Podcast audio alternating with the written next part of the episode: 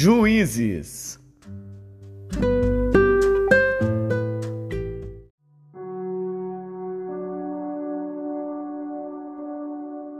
Juízes, capítulo 6 Porém, os filhos de Israel fizeram o que era mal aos olhos do Senhor, e o Senhor os deu nas mãos dos midianitas por sete anos. E prevalecendo a mão dos midianitas sobre Israel, fizeram os filhos de Israel para si, por causa dos midianitas, as covas que estão nos montes, as cavernas e as fortificações. Porque sucedia que, semeando Israel, os midianitas e os amalequitas, e também os do Oriente, contra ele subiam, e punham-se contra ele em campo, e destruíam os frutos da terra, até chegarem a Gaza. E não deixavam mantimento em Israel, nem ovelhas, nem bois, nem jumentos, porque subiam com seus gados e tendas, vinham como gafanhotos em grande multidão, que não se podia contar, nem a eles, nem aos seus camelos, e entravam na terra para a destruir. Assim Israel empobreceu muito pela presença dos midianitas. Então os filhos de Israel clamaram ao Senhor. E sucedeu que, clamando os filhos de Israel ao Senhor por causa dos midianitas, enviou o Senhor um profeta aos filhos de Israel que lhes disse: Assim diz o Senhor Deus de Israel: Do Egito eu vos fiz subir e vos tirei da casa da servidão, e vos livrei da mão dos egípcios e da mão de todos quantos vos oprimiam, e os expulsei de diante de vós, e a vós dei a sua terra, e vos disse: Eu sou o Senhor vosso Deus. Não temais aos deuses dos amorreus, em cuja terra habitais, mas não destes ouvidos à minha voz. Então o anjo do Senhor veio e assentou-se debaixo do carvalho que está em Ofra, que pertencia a Joás Abiesrita. E Gideão, seu filho, estava malhando o trigo no lagar para o salvar dos midianitas. Então o anjo do Senhor lhe apareceu e lhe disse: O Senhor é contigo, homem valoroso. Mas Gideão lhe respondeu: Ai, Senhor meu, se o Senhor é conosco, por que tudo isto nos sobreveio? e que é feito de todas as suas maravilhas que nossos pais nos contaram, dizendo: Não nos fez o Senhor subir do Egito, porém agora o Senhor nos desamparou e nos deu nas mãos dos midianitas. Então o Senhor olhou para ele e disse: Vai nesta tua força, e livrarás a Israel das mãos dos midianitas. Porventura, não te enviei eu? E ele lhe disse: Ai, Senhor meu, com que livrarei a Israel? Eis que a minha família é a mais pobre em Manassés, e eu, o menor na casa de meu pai. E o Senhor lhe disse: Porquanto eu hei de ser contigo, tu ferirás aos midianitas como se fossem um só homem. E ele disse: Se agora tenho achado graça aos teus olhos, Dá-me um sinal de que és tu que falas comigo. Rogo-te que daqui não te apartes até que eu volte e traga o meu presente e o ponha perante ti. E disse: Eu esperarei até que voltes. E entrou Gideão e preparou um cabrito e pães ázimos de um efa de farinha. A carne pôs num cesto e o caldo pôs numa panela. E trouxe-lhe até debaixo do carvalho e lhe ofereceu. Porém, o anjo de Deus lhe disse: Toma a carne e os pães ázimos, e põe-nos sobre esta penha, e derrama-lhe o caldo. E assim fez. E o anjo do Senhor estendeu a ponta do cajado que estava na sua mão, e tocou a carne e os pães ázimos. Então subiu o fogo da penha, e consumiu a carne e os pães ázimos, e o anjo do Senhor desapareceu de seus olhos.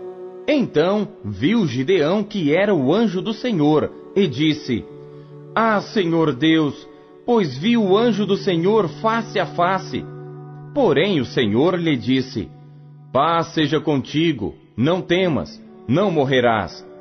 Então Gideão edificou ali um altar ao Senhor e chamou-lhe: O Senhor é paz. E ainda, até o dia de hoje, está em Ofra dos Abiesritas. E aconteceu naquela mesma noite que o Senhor lhe disse: Toma o boi que pertence a teu pai, a saber, o segundo boi de sete anos, e derruba o altar de Baal, que é de teu pai, e corta o bosque que está ao pé dele, e edifica ao Senhor teu Deus um altar no cume deste lugar forte, num lugar conveniente, e toma o segundo boi, e o oferecerás em holocausto com a lenha que cortares do bosque. Então Gideão tomou dez homens dentre os seus servos, e fez como o Senhor lhe dissera. E sucedeu que, temendo ele a casa de seu pai e os homens daquela cidade, não o fez de dia, mas fê-lo de noite. Levantando-se, pois, os homens daquela cidade de madrugada, eis que estava o altar de Baal derrubado, e o bosque estava ao pé dele cortado, e o segundo boi oferecido no altar que fora edificado. E uns aos outros disseram: Quem fez esta coisa? E esquadrinhando e inquirindo disseram: Gideão, o filho de Joás, fez esta coisa. Então os homens daquela cidade disseram a Joás: Tira para fora a teu filho, para que morra, pois derribou o altar de Baal e cortou o bosque que estava ao pé dele. Porém Joás disse a todos os que se puseram contra ele: Contendereis vós por Baal? Livrá-lo-eis vós? Qualquer que por ele contender, ainda esta manhã será morto. Se é Deus, por si mesmo contenda, pois derrubaram o seu altar. Por isso, naquele dia, lhe chamaram Jerubaal, dizendo: Baal contenda contra ele, pois derrubou o seu altar. E todos os midianitas e amalequitas e os filhos do Oriente se ajuntaram e passaram e acamparam no vale de Gisrael. Então o Espírito do Senhor revestiu a Gideão, o qual tocou a buzina, e os abiesritas se ajuntaram após ele, e enviou mensageiros por toda a tribo de Manassés, que também se ajuntou após ele. Também enviou mensageiros a Azer e a Zebulon e a Naphtali, que saíram-lhe ao encontro. E disse Gideão a Deus: Se hás de livrar a Israel por minha mão, como disseste, eis que eu porei um velo de lã na eira.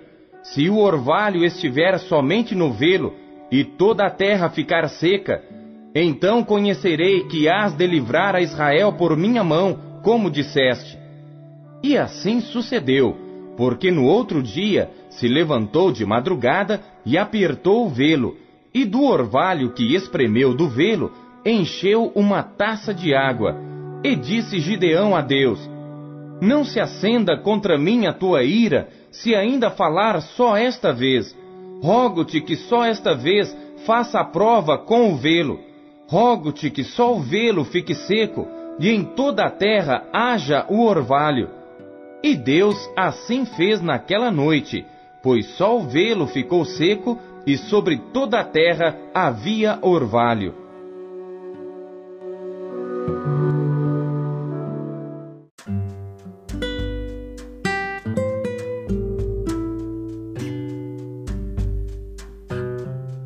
Atos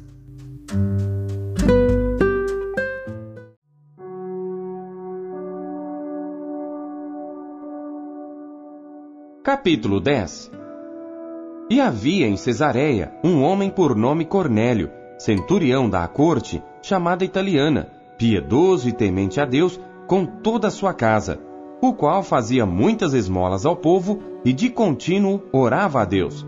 Este, quase à hora nona do dia, viu claramente numa visão um anjo de Deus que se dirigia para ele e dizia: Cornélio, o qual, fixando os olhos nele e muito atemorizado, disse: Que é, Senhor?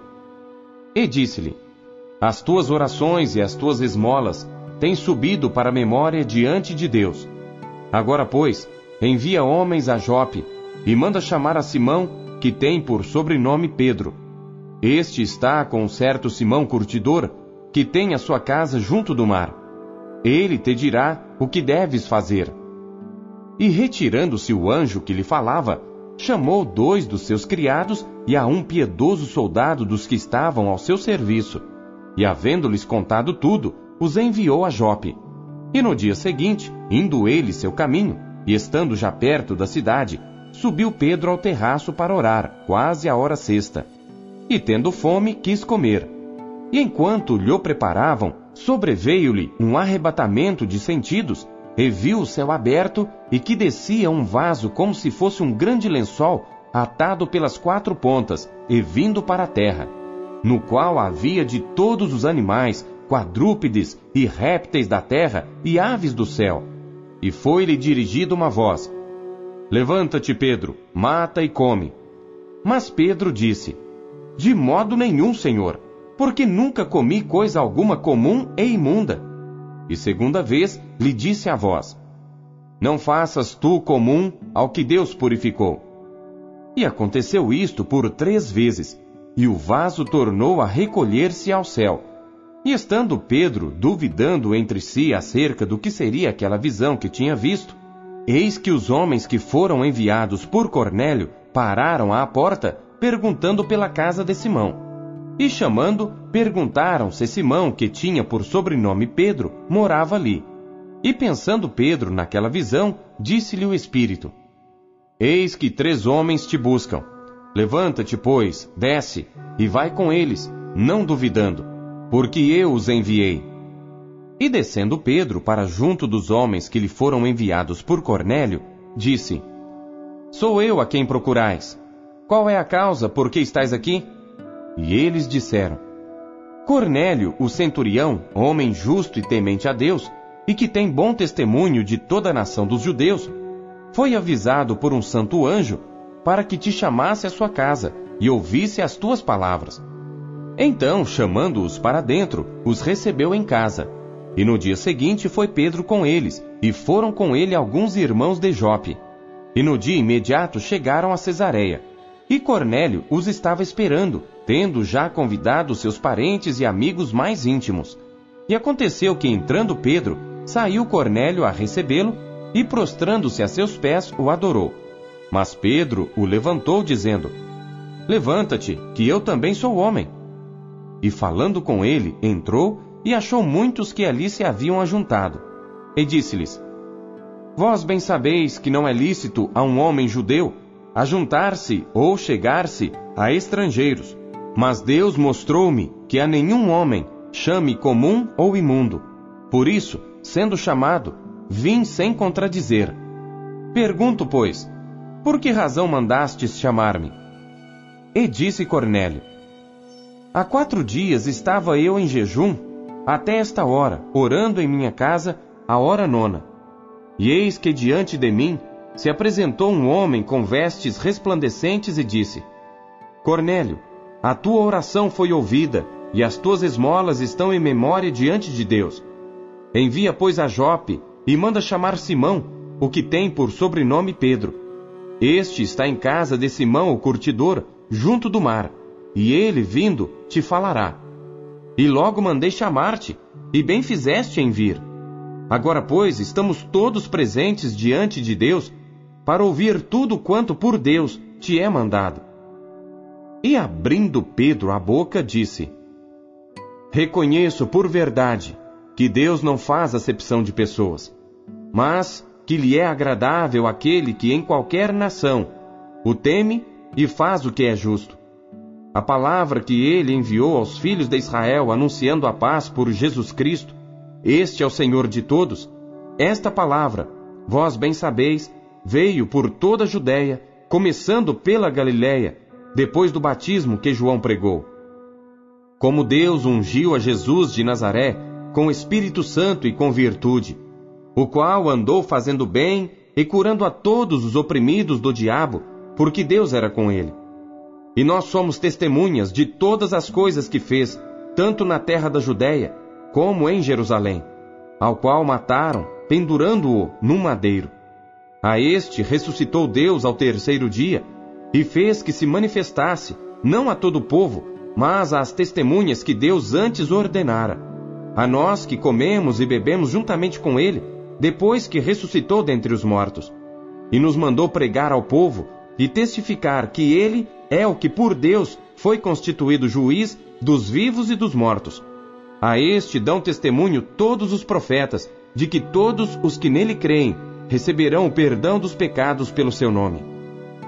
E dizendo Pedro ainda estas palavras, caiu o Espírito Santo sobre todos os que ouviam a palavra.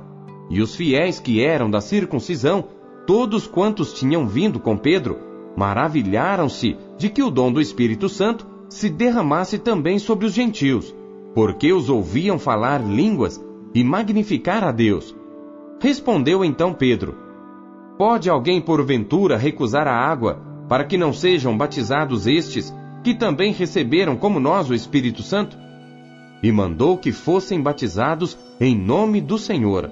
Então rogaram-lhe que ficasse com eles por alguns dias.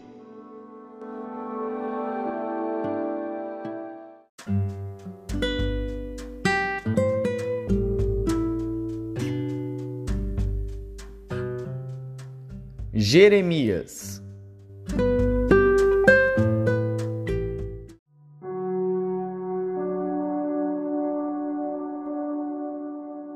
Capítulo 19 Assim disse o Senhor: Vai e compra uma botija de oleiro, e leva contigo alguns dos anciãos do povo e alguns dos anciãos dos sacerdotes, e sai ao vale do filho de Inom, que está à entrada da porta do sol, e apregou ali as palavras que eu te disser, e dirás: Ouvi a palavra do Senhor, ó reis de Judá e moradores de Jerusalém. Assim diz o Senhor dos exércitos, o Deus de Israel: Eis que trarei um mal sobre este lugar, e quem quer que dele ouvir, retinir-lhe-ão os ouvidos, porquanto me deixaram e alienaram este lugar, e nele queimaram incenso a outros deuses que nunca conheceram, nem eles, nem seus pais, nem os reis de Judá, e encheram este lugar de sangue de inocentes, porque edificaram os altos de Baal para queimarem seus filhos no fogo em holocaustos a Baal, o que nunca lhes ordenei, nem falei, nem me veio ao pensamento. Por isso, eis que dias vêm, diz o Senhor, em que este lugar não se chamará mais Tofete, nem o vale do filho de Inom, mas o vale da matança, porque dissiparei o conselho de Judá e de Jerusalém neste lugar, e os farei cair a espada diante de seus inimigos e pela mão dos que buscam a vida deles, e darei os seus cadáveres para pasto às aves dos céus e aos animais da terra. E farei esta cidade objeto de espanto e de assobio. Todo aquele que passar por ela se espantará e assobiará por causa de todas as suas pragas e lhes farei comer a carne de seus filhos e a carne de suas filhas, e comerá cada um a carne do seu amigo, no cerco e no aperto, em que os apertarão os seus inimigos e os que buscam a vida deles. Então quebrarás a botija à vista dos homens que forem contigo, e dir-lhes-ás: Assim diz o Senhor dos Exércitos: Deste modo quebrarei eu a este povo e a esta cidade, como se quebra o vaso do oleiro que não pode mais refazer-se, e os enterrarão em Tofete, porque não haverá mais lugar para os enterrar. Assim farei a este lugar, diz o Senhor, e aos seus moradores, sim, para pôr a esta cidade como a Tofete, e as casas de Jerusalém e as casas dos reis de Judá serão imundas como o lugar de Tofete, como também todas as casas sobre cujos terraços queimaram incenso a todo o exército dos céus e ofereceram libações a deuses estranhos. Vindo, pois, Jeremias de Tofete, onde o tinha enviado o Senhor a profetizar, se pôs em pé no átrio da casa do Senhor e disse a todo o povo: Assim diz o Senhor dos exércitos, o Deus de Israel: Eis que trarei sobre esta cidade e sobre todas as suas vilas todo o mal que pronunciei contra ela, porquanto endureceram a sua cerviz para não ouvirem as minhas palavras.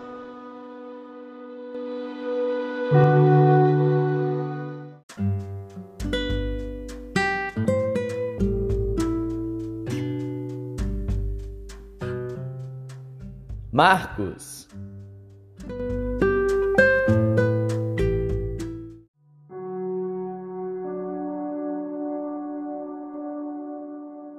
Capítulo 5 E chegaram ao outro lado do mar, à província dos Gadarenos.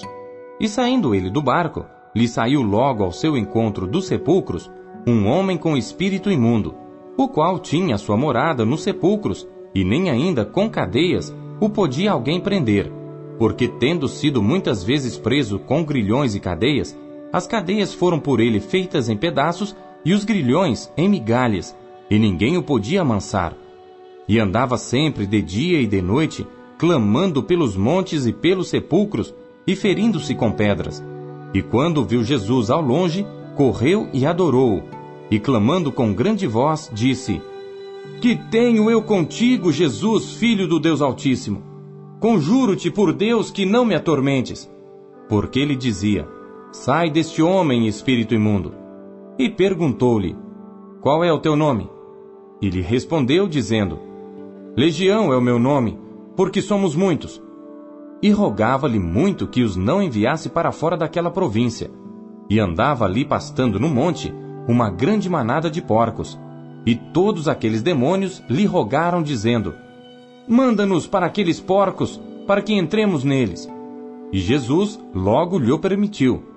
E saindo aqueles espíritos imundos, entraram nos porcos, e a manada se precipitou por um despenhadeiro no mar eram quase dois mil, e afogaram-se no mar.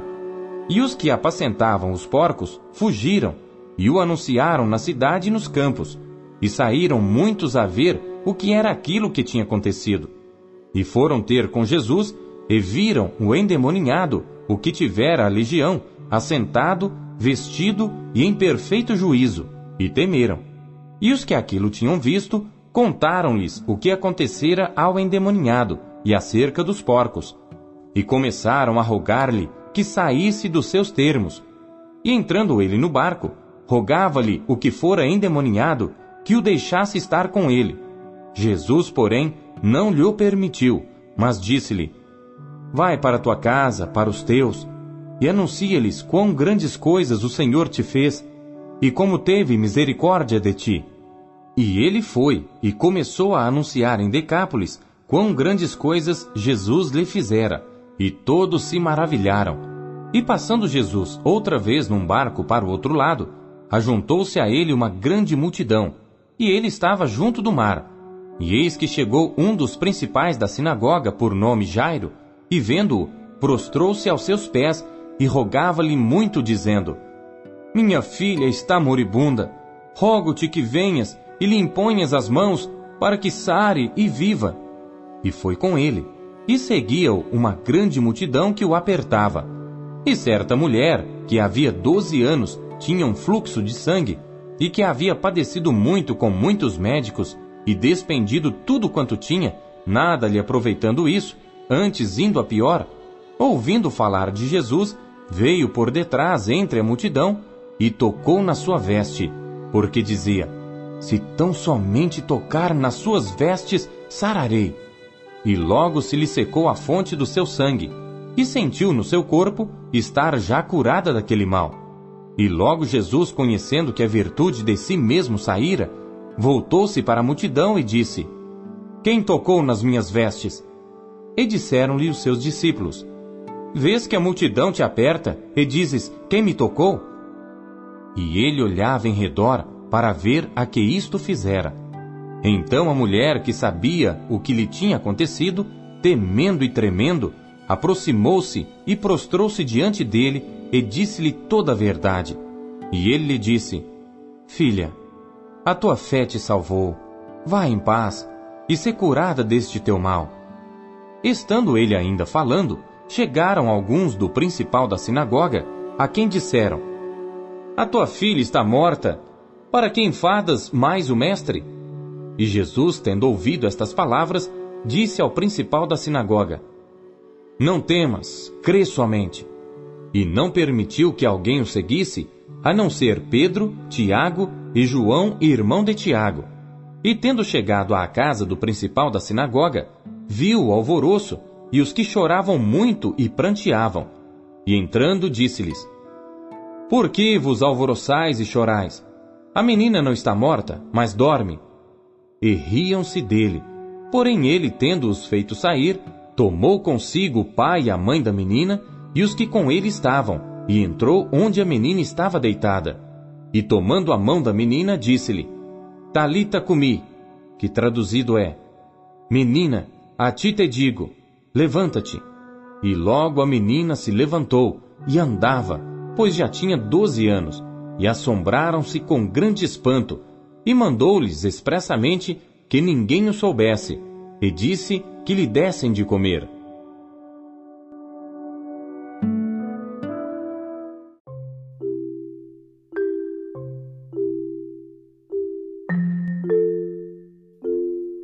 A palavra de Deus é alimento.